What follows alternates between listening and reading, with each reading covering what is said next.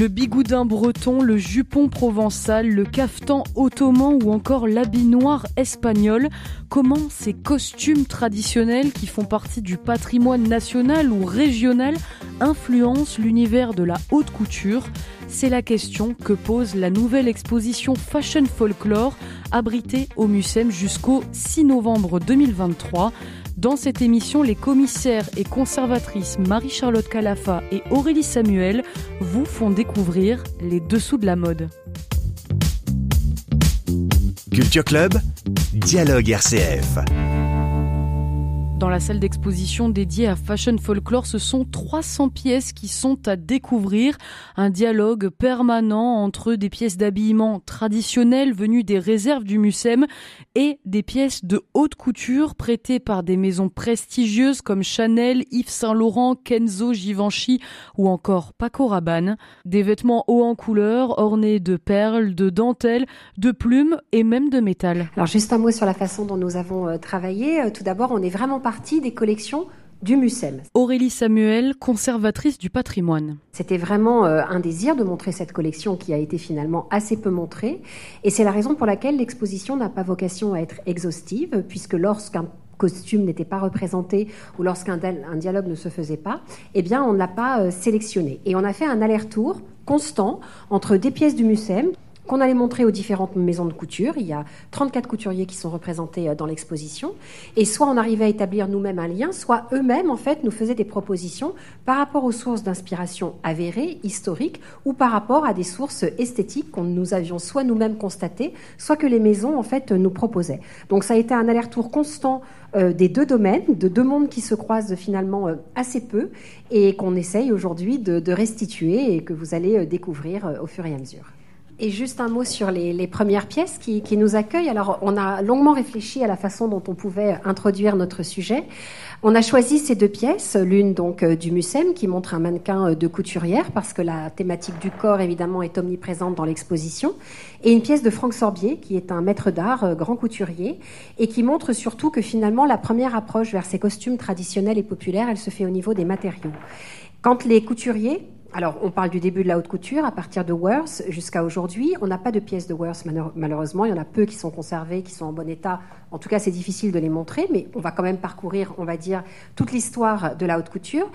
Et quand les couturiers commencent à s'intéresser aux costumes populaires, la première chose qu'ils regardent, ce sont ces matériaux qui sont considérés comme non nobles, en fait, qui ne font pas partie d'habitude de la haute couture, comme le bois, la vannerie, ici le raffia, et qui vont être incorporés dans des modèles de haute couture. L'un des premiers à faire ça, c'est évidemment Yves Saint Laurent, dans les années 60, euh, notamment pour sa collection euh, africaine en 1967. Et là, vous avez une pièce de Franck Sorbier qui allait à la fois savoir-faire, raffinement, avec une broderie extrêmement complexe et du raffia qui est un matériau euh, laissé quasiment euh, à l'état brut. Et là, ce qui est donné à voir, c'est aussi donc le travail. Marie-Charlotte Calafa, conservatrice du patrimoine au MUSEM. Ce côté métier d'art justement soulevé par Aurélie, cette robe, c'est 800 heures de travail et elle porte le nom de l'Arantuka. L'Arantuka, c'est le nom du bateau qui est lié aux expéditions du musée d'ethnographie du Trocadéro et qui vont être du coup à cette fin du 19e un moment de découverte, de voyage de l'autre et c'est ce que nous allons donc vous, proposer de traverser. L'exposition Fashion Folklore est dans un premier temps un voyage à travers différentes aires géographiques. Juste après cette première pièce d'introduction, vous pourrez découvrir comment les habits des femmes russes, pauvres et bourgeoises du 19e siècle, ont été importés dans la mode occidentale, inspirant des couturiers comme Paul Poiret, Jeanne Lanvin et Yves Saint Laurent. On est en plein phénomène des ballets russes qui se découvrent aussi à Paris. Et on va alors euh, prendre véritablement trois premières figures de la haute couture, euh, que sont Paul Poiret, Jeanne Lanvin et Chanel, pour proposer ces premiers dialogues avec, vous voyez, sur ce costume donc euh, national russe qui alors se met en avant dans les expositions universelles, se présente dans les pavillons nationaux. Il se présente curieusement sur deux plans à la fois celui de la paysanne, la paysanne qu'on va situer en fait aux frontières de la Russie, qui vont être liées à un savoir-faire de broderie, et euh, des formes de chemises très amples qu'on appelle les roubayas.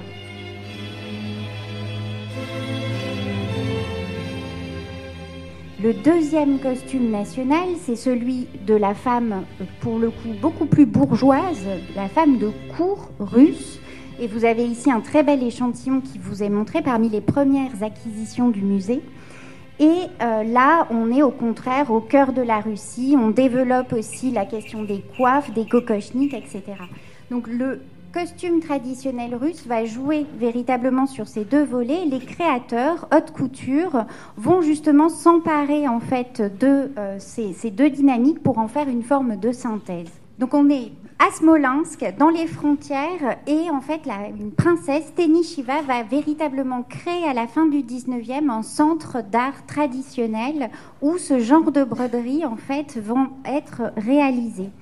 Et vous verrez en fait qu'on a aussi accompagné le parcours de photographie, photographies qui peuvent donner à voir ses créateurs. Paul Poiret voyageant en Russie en 1911, collectant lui aussi ce type de matière première et le magnifiant en réalisant euh, cette robe avec euh, sa ceinture. C'est aussi l'époque où tous ces Russes arrivent, immigrent en Europe occidentale, fuyant la révolution russe, et parmi eux un certain nombre de brodeurs qui vont créer des grandes maisons comme la maison Kitmir. Et Chanel, Gabriel Chanel, passera un contrat d'exclusivité avec la maison Kitmir pour orner toutes ces créations. Et dans cette mouvance, on va dire, euh, effectivement, euh, d'attrait pour l'art russe, qui fait partie finalement de l'orientalisme au sens large à cette époque, on arrive évidemment à Yves Saint-Laurent. Et beaucoup plus tard, on est en 1976, une collection entière qui s'appelle Opéra Ballet Russe, dans laquelle, en fait, il s'inspire à la fois de la femme bourgeoise, de la femme paysanne, du cosaque, donc du guerrier, avec une allure un petit peu martiale. Et on voulait montrer ici le lien qu'il pouvait y avoir aussi avec ce type de manteau, avec des galons euh, en fourrure. Et vous voyez à l'arrière-plan une planche de collection. Les planches de collection étaient dessinées par le couturier pendant sa collection à partir de ses dessins originaux et sur lequel était euh, apposé l'échantillon, le numéro du modèle, le nom du mannequin et la première d'atelier. Au-delà de la démonstration de l'appartenance à une classe sociale, le costume traditionnel est aussi une revendication de l'identité locale et nationale.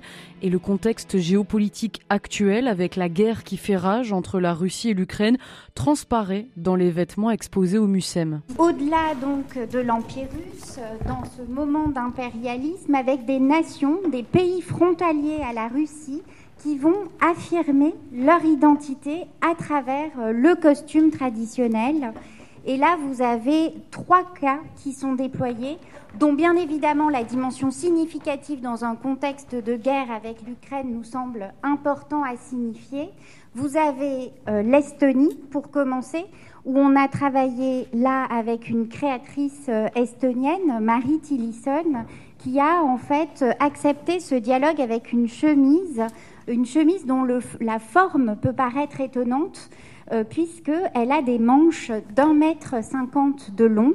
On peut passer en fait les bras au milieu de la chemise parce qu'il y a des, trous, des excavations, et remonter pour se soulager en fait lors du travail au quotidien les bras, ce qui donne du coup une pose un peu comme ça en trapèze. Et euh, c'est euh, cette forme qui nous a intrigués dans les pièces de Marie Tillisson, qui elle aussi fait tout un travail de relecture par euh, des couvertures anciennes comme celle-ci, dans cette euh, collection très récente.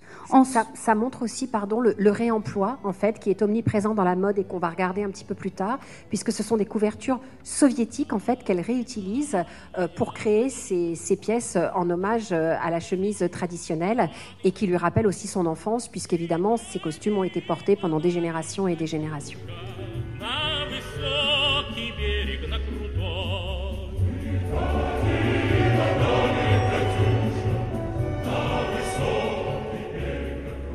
Un petit cas aussi autour de la Finlande où on va être sur un costume national reconstitué euh, dans la mesure où le territoire du costume national a été en fait euh, réintégré par la Russie qui a annexé le territoire de ce qui était le berceau de la nation finlandaise et des femmes de l'association du Kalevala, cette fameuse épopée finlandaise, vont recréer leur costume national pour le donner alors au Musée de l'Homme dans un geste assez fort d'affirmation qu'il s'agit là d'une pièce justement relevant de la nation. Elsa Schiaparelli, au moment justement de cette annexion, va réaliser des ceintures traditionnelles aux motifs folkloriques finlandais comme hommage et soutien en fait au peuple finlandais. Et pour finir, un dialogue aussi sur l'Ukraine. Vous voyez dans la presse se développer aussi beaucoup d'images autour du costume traditionnel ukrainien avec des personnalités publiques, politiques portant ce type de chemise, les Vishivanka. Et c'est une manière aussi d'affirmer hein, la force, le courage de cette nation actuellement, parce que justement, l'art populaire, l'art folklorique et les costumes en particulier, c'est ce qui donne cœur à une nation. Et donc ici, nous avons travaillé avec Lilia Litovska, une créatrice ukrainienne qui rejoue justement tous les codes de création euh, dans cette pièce. Ensuite, cette partie de l'identité du costume national va aussi passer par des codes de couleurs. Et là, on a deux cas pratiques qui vous sont donnés à voir. Le premier, l'Albanie, avec ce drapeau rouge et noir qui se retrouve sur tous les types de costumes, notamment peu importe à quelle communauté religieuse on peut appartenir, que ce soit la religion catholique, orthodoxe, musulmane, le rouge et le noir unifient en fait tout un peuple autour du drapeau euh, albanais.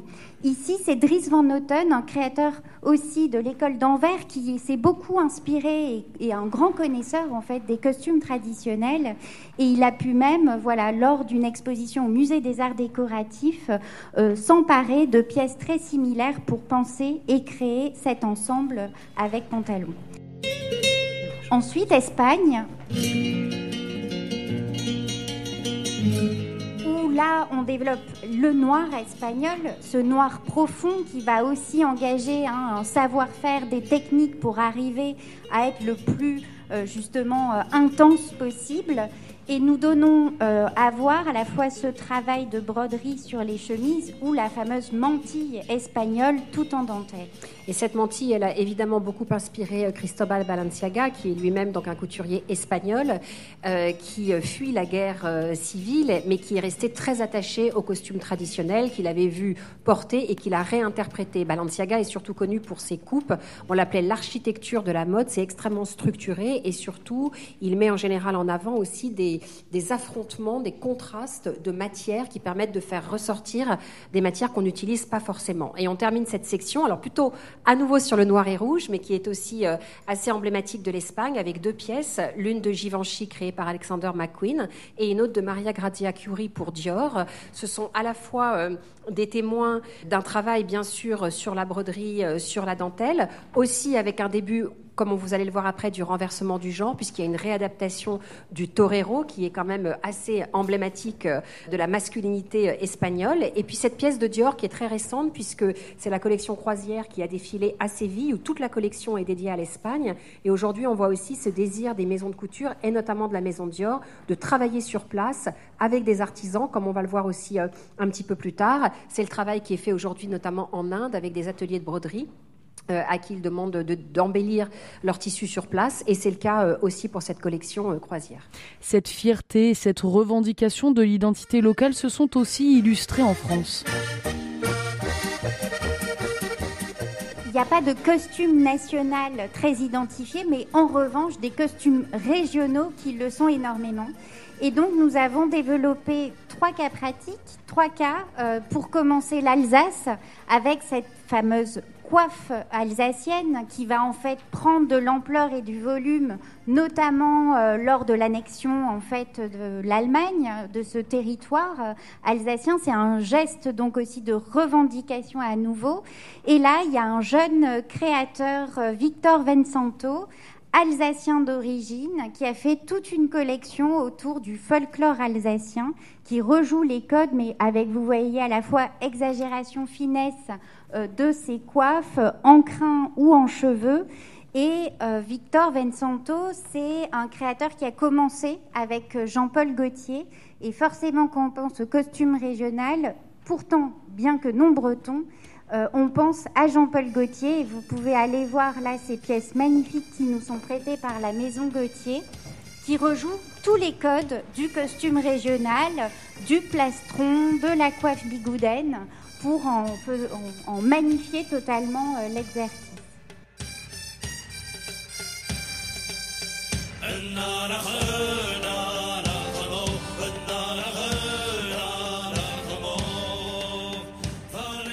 ce qui est assez intéressant finalement, c'est que le costume régional, quand on parlait tout à l'heure de la coiffe alsacienne ou de ce type de coiffe euh, qu'on retrouve, donc euh, qui est un peu l'élément clé du costume bigoudin, c'est que le costume folklorique va aussi pousser vers l'exagération. En fait, vous avez des photos là où on voit des vitrines qui, dans le temps, en fait, font évoluer jusqu'à 50-60 cm ces coiffes qui deviennent complètement extravagantes. Ou de même sur les costumes finalement bretons, les plastrons bretons. Vous avez deux échantillons à quelques décennies d'intervalle qui montrent comment aussi un folklore va pousser dans l'exagération des volumes et de l'ampleur en fait que ces broderies prennent sur euh, les vestes bretonnes. Ici, Jean-Paul Gaultier, on voit qu'il comprend complètement les codes du costume breton et de ses plastrons en particulier. Il y a toujours deux volets, en fait, un plus travaillé que d'autres, parce que la version plus travaillée, c'est celle qu'on va mettre exclusivement pour des moments clés, en fait, liés à euh, un mariage, une fête en particulier.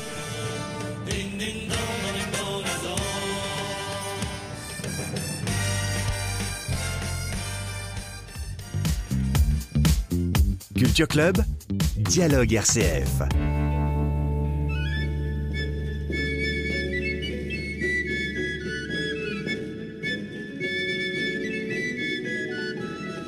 Et on rentre alors dans la Provence avec, pour commencer, une petite toile d'Antoine Raspal, un atelier de couturière à Arles, chef-d'œuvre du musée en fait Réatu, qui nous a fait le plaisir de nous prêter cette toile parce qu'en fait, elle a aussi inspiré Christian Lacroix, grande figure justement de la haute couture euh, locale, arlésien.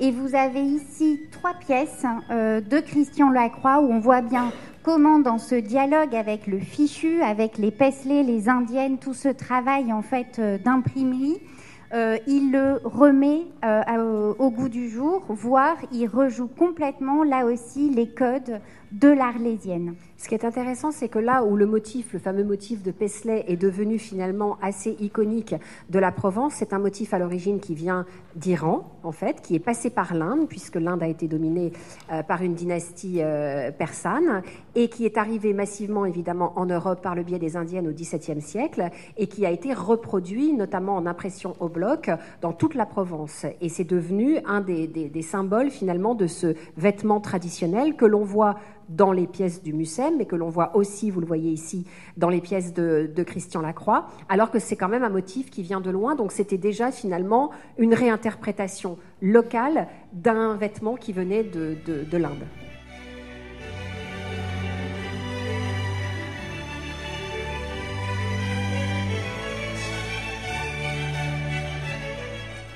Ensuite, autre rite de passage par excellence au cœur aussi des costumes traditionnels, c'est le mariage. Et on est bien loin dans le costume traditionnel de la robe blanche, mais on voit au contraire se déployer dans la collection des costumes de mariée de toutes couleurs qui vont aussi évoquer hein, la prospérité. Le rouge est une couleur qu'on retrouve énormément dans ces costumes, avec des codes, notamment sur cette petite aumônière, euh, dans cette robe portugaise, se déployer un mot, à mort.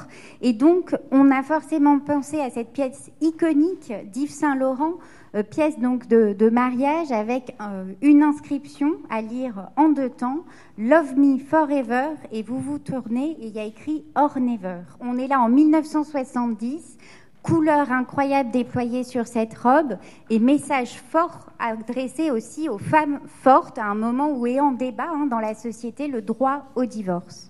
D'ailleurs, c'est la collection 70 qui a précédé celle du scandale de 71, où on a accusé Yves Saint-Laurent d'avoir remis au goût du jour les chaussures plateformes, les turbans qui étaient portés euh, euh, par les femmes pendant la guerre, euh, et on l'a accusé de faire l'apologie de cette mode et donc du régime de Vichy, ce qui n'était pas du tout le cas. C'était au contraire un hommage aux femmes qui souhaitaient rester élégantes dans une période où elles ne pouvaient plus se teindre les cheveux, donc elles portaient des turbans, où les chaussures devaient être à la fois confortables et, euh, et des talons. C'est pour ça aussi qu'elles avaient des plateformes.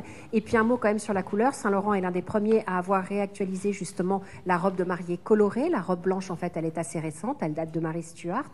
Et pendant des années, tout le costume traditionnel, en fait, était coloré. Et Saint Laurent, lorsqu'il propose une robe de mariée rouge, un petit peu avant cette collection, c'est le premier finalement à proposer de se marier en couleur et de renouer avec cette tradition des couleurs euh, bénéfiques et prospères. Alors ici, on rentre dans la question justement sur l'héritage et le réemploi, qui est quand même au cœur hein, de questionnement encore de, création. Ce que vous avez vu déployer jusqu'alors, c'est essentiellement du costume féminin. Euh, pourquoi? Euh, C'est parce que euh, c'est la majorité en fait déjà de nos pièces de collection pourquoi Parce que le costume traditionnel féminin a perduré plus longtemps, tout simplement que le costume masculin, et que quand la patrimonialisation s'est mise en place, on était déjà sur un costume qui était euh, euh, un peu passé de mode. Donc, euh, on a étudié cette, cette, collection en trouvant un cas assez unique en son genre, qui est cet ensemble-là, qui vient en fait euh, de Macédoine. En fait, c'est un costume de mariée de Rumlouki. Et vous voyez en fait euh, une coiffe, un casque quasi euh, qui affuble cette femme, cette, femme, une ceinture qu'on dirait être un bouclier. Il y a vraiment quelque chose qui se dégage, un peu éloigné des codes habituels du, du costume de mariée. Or, en fait, ce costume est lié à une légende, à Alexandre le Grand, euh, qui aurait, en fait, sur un champ de bataille, trouvé les hommes très lâches et les femmes à l'arrière-plan euh, très opérationnels.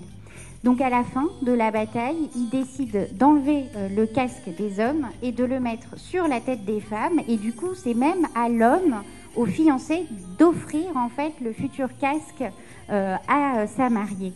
Donc on est là sur euh, un questionnement sur la femme forte et là forcément on a pensé à déployer euh, ce cas pratique. D'autant plus que bon, la haute couture a quand même énormément contribué à l'émancipation des femmes, contrairement à ce qu'on pourrait euh, croire. Il faut se rappeler euh, d'Elsa Schiaparelli, par exemple, qui, a, euh, qui est une des premières à elle-même avoir porté le costume pantalon. Saint-Laurent, non seulement réinvente le tailleur pantalon, il ne faut pas oublier que dans les années 60, le pantalon est interdit aux femmes, mais surtout, il crée le smoking. Et le smoking, c'est non seulement une femme en costume pantalon, mais qui porte donc une veste de smoking. Je ne sais pas si vous connaissez l'origine de la veste de smoking. Euh, le revers, en fait, est en satin, puisque les cendres de cigarettes et de cigares doivent pouvoir glisser dessus. C'est-à-dire que c'est un vêtement typiquement d'homme. Donc, non seulement cette femme porte des pantalons, mais en plus, elle fume. Et c'est à la suite de ça qu'on assiste à tout un courant, justement, qui met en valeur ces femmes fortes, ces femmes qui ne sont pas censés du tout ressembler à des hommes, mais assumer les mêmes responsabilités qu'un homme et donc emporter les mêmes codes. Et c'est là où plusieurs couturiers vont jouer un rôle essentiel. D'abord Poiret et Chanel qui vont euh, abolir le corset, ce qui est très important. Et ensuite, Saint-Laurent. Pierre Berger avait l'habitude de dire que Chanel avait donné la liberté aux femmes et Saint-Laurent leur avait donné le pouvoir. Et dans cette même veine, eh bien, des couturiers comme Paco Rabanne, qui ont carrément inventé la femme armure, toute de métal vêtue, avec euh, des casques. Et ici, Riccardo Ticci à nouveau, pour Givenchy, où là, vous avez en fait les deux aspects de cette femme qui à la fois est extrêmement précieuse, raffinée, avec un décor euh, de signes entièrement pailleté et un casque de guerrière, euh, hérité de l'époque sumérienne, très forte, qui montre en fait ces deux aspects de cette femme d'aujourd'hui, qui peut rester féminine tout en étant aussi forte qu'un homme. Et dans la dernière pièce de la salle d'exposition consacrée à Fashion Folklore, vous pourrez découvrir parmi les plus beaux costumes traditionnels ceux des peuples nomades et des grands voyageurs qui se sont inspirés aux quatre coins du monde pour fabriquer leurs costumes et leurs pièces d'apparat. Nous allons ici aussi questionner euh, le costume finalement hors enjeu national. Marie-Charlotte Calafa, conservatrice du patrimoine, responsable de l'exposition Fashion Folklore pour le MUSEM c'est euh, ce type-là de pièces de femmes nomades qu'on retrouve dans les montagnes, dans les Balkans, qui en fait traversent cinq nations euh, tout au long de leur parcours annuel. Et euh, ici, on a une pièce très graphique, très lourde. Sincèrement, c'est assez fascinant de savoir que ça pouvait être porté, parce que à bout de bras, on ne peut même pas véritablement la soulever. Et vous voyez que cette pièce, donc très graphique, aux formes assez innovantes, elle a été classée au patrimoine culturel immatériel de l'UNESCO et même sur le classement de sauvegarde d'urgence. Donc quand Aurélie parlait tout à l'heure aussi des enjeux de métier d'art, de savoir-faire, etc., en fait, l'envie aussi de protéger ce type de patrimoine, de en fait le conserver, c'est aussi un enjeu de transmission qui est à l'œuvre. Ensuite, ici, se déploie dans cette dernière partie quelque chose qui va être véritablement détaché des enjeux géographiques et anthropologiques pour être plutôt euh, sur euh, bah, déjà des peuples, des gens qui circulent, tous les nomades en fait que l'on va retrouver, les bergers qui vont en fait employer aussi une diversité de matériaux consacrés aussi à la laine, à des moutons raka, à de la paille, etc. Et donc on est sur ici toute une zone autour de la circulation et migration, autour de ces peuples nomades qui se détachaient au contraire des enjeux de frontières. Et euh, pour finir, la deuxième L partie va continuer à interroger véritablement cette notion euh, de patrimoine culturel immatériel avec deux cas pratiques. Le premier, la broderie de Matillo, des Hongrois de Matillo, qui est classée patrimoine culturel immatériel depuis quelques années, et la blouse roumaine depuis seulement 2022. Et ce que je trouve passionnant dans le cas de Matillo, c'est un costume traditionnel qui est euh, réalisé qu'à partir de pièces venues d'ailleurs. C'est-à-dire les matillots, c'est aussi des nomades.